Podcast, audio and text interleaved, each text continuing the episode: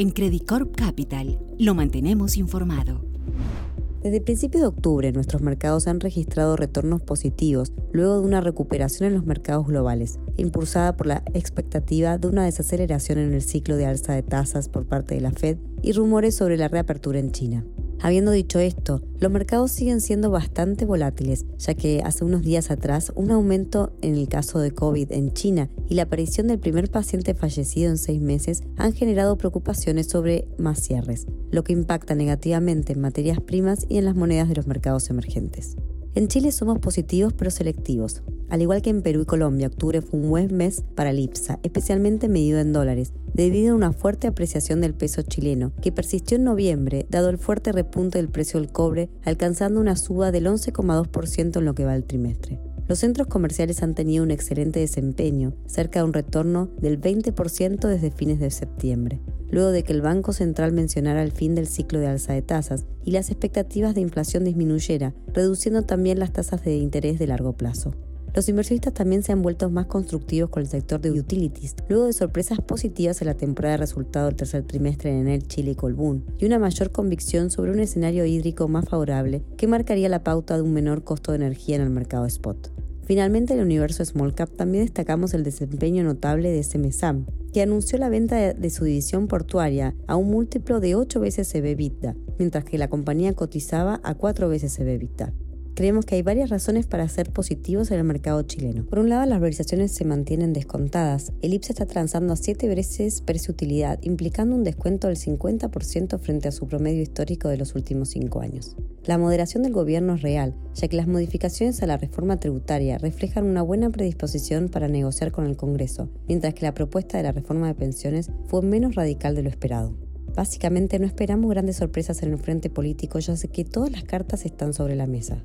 Y finalmente, vemos un mayor apetito de inversionistas institucionales locales, ya que tanto fondos de pensiones como fondos mutuos han sido compradores netos durante los últimos tres meses, mientras que los inversionistas extranjeros también han sido mejores compradores a través de flujo pasivo. Lado negativo, sí queremos destacar que el 2023 será un año desafiante, especialmente para bancos y retail, cuyos resultados se verán afectados negativamente por un deterioro en la calidad de los activos y una normalización en el consumo, factores que ya están jugando un papel en la desaceleración trimestral de las ganancias del tercer trimestre.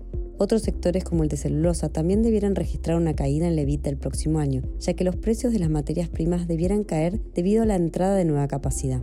Por el contrario, los sectores en los que vemos crecimiento el próximo año son supermercados, real estate y utilities. Con todo mantenemos nuestra calificación de sobreponderar en Chile, pero privilegiando una estrategia selectiva debido a la falta de catalizadores claros. Nuestras acciones preferidas son en el Chile, Sencosud y Sencoshop. El mercado peruano ha tenido el mejor desempeño relativo dentro de sus pares andinos, con una ganancia acumulada del 17% en dólares desde fines de septiembre.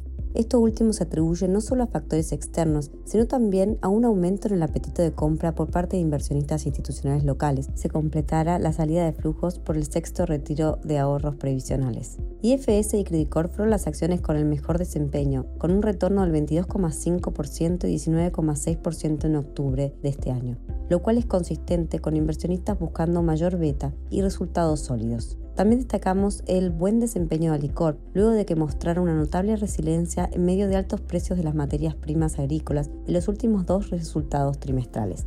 Entre otros nombres que registraron un buen rally también mencionamos a Cerro Verde y Buenaventura, ambos impulsados por mejores precios en los metales. Finalmente, en el distribución y en el generación tuvieron un rally importante, explicado por anuncios sobre una posible venta de los activos peruanos por parte de Enel Italia.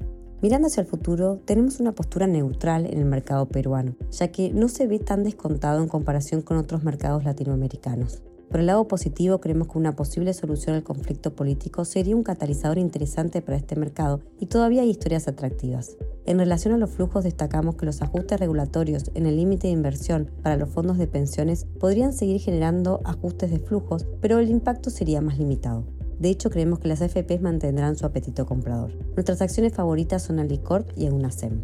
Pasando ya al mercado colombiano, destacamos que este ha sido el mayor beneficiario del conflicto de Ucrania, siendo el principal exportador neto de petróleo en la TAM. Los activos colombianos en general se mantuvieron bastante deprimidos debido a preocupaciones sobre la agenda de Gustavo Petro.